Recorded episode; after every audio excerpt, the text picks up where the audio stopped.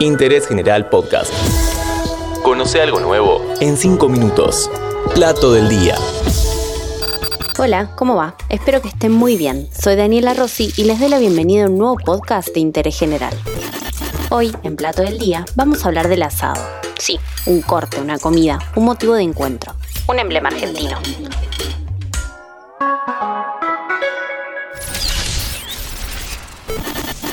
¿Cuántas veces dijiste, che, hagamos un asadito en lugar de veámonos? El asado es ante todo una excusa para juntarse con amigos, amigas y familiares.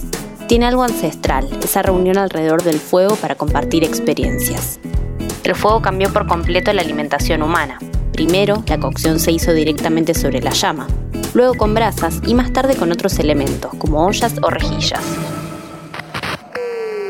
Por estos lados, en 1590 el español Juan de Garay trajo al río de la Plata unas 500 vacas. Desde entonces, la Pampa Húmeda, región que abarca Buenos Aires, La Pampa, Córdoba, Santa Fe y Entre Ríos, se convirtió en uno de los reservorios más importantes del mundo de ganado vacuno. La estaca, la cruz y el asador inclinado fueron los primeros métodos de cocción para asar. Siguieron las parrillas y la evolución de la fuente de calor. Del fuego directo se pasó a la leña o el carbón encendido.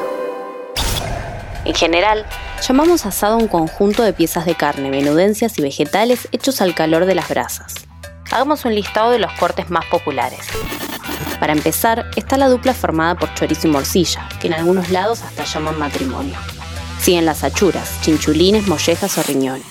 Y viene el momento de la carne, que se sirve de menor a mayor intensidad o se va sacando de acuerdo al punto de cocción.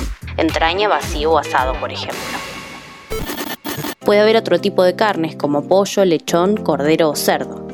Sobre la parrilla o directamente en el fuego van también los vegetales, ajíes, papas, batatas, choclos o berenjenas, algunas de las opciones que quedan riquísimas. En la mesa esperan las ensaladas. De hojas verdes, tomates y cebolla o de papas con mayonesa son las más comunes para comer en casa. Si estamos en una parrilla, seguramente se sumen unas papas fritas. No pueden faltar el pan y una botella de vino o cerveza.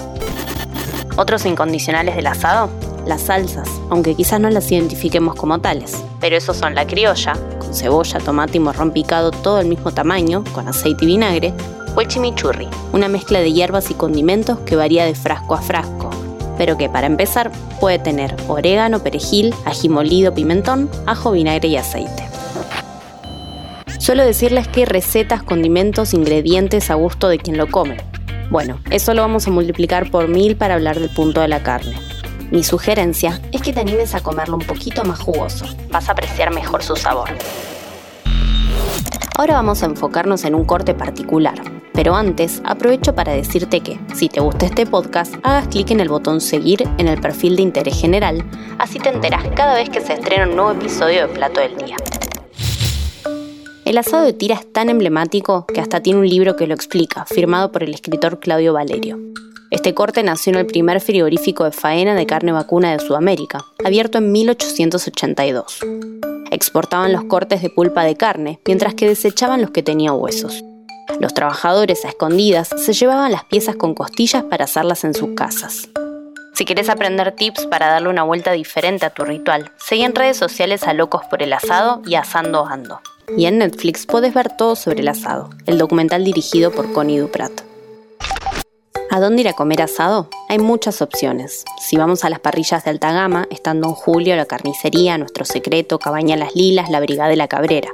Te recomiendo también que visites Parrilla Peña, Bestia o F4 Esquina.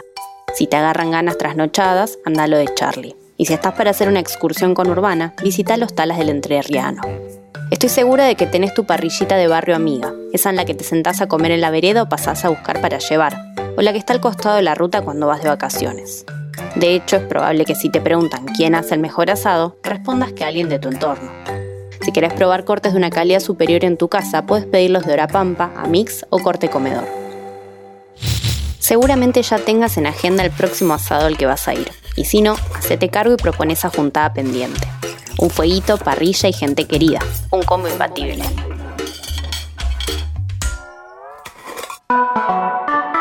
Seguí a Interés General en Spotify y escucha nuestros podcasts nuevos todos los días.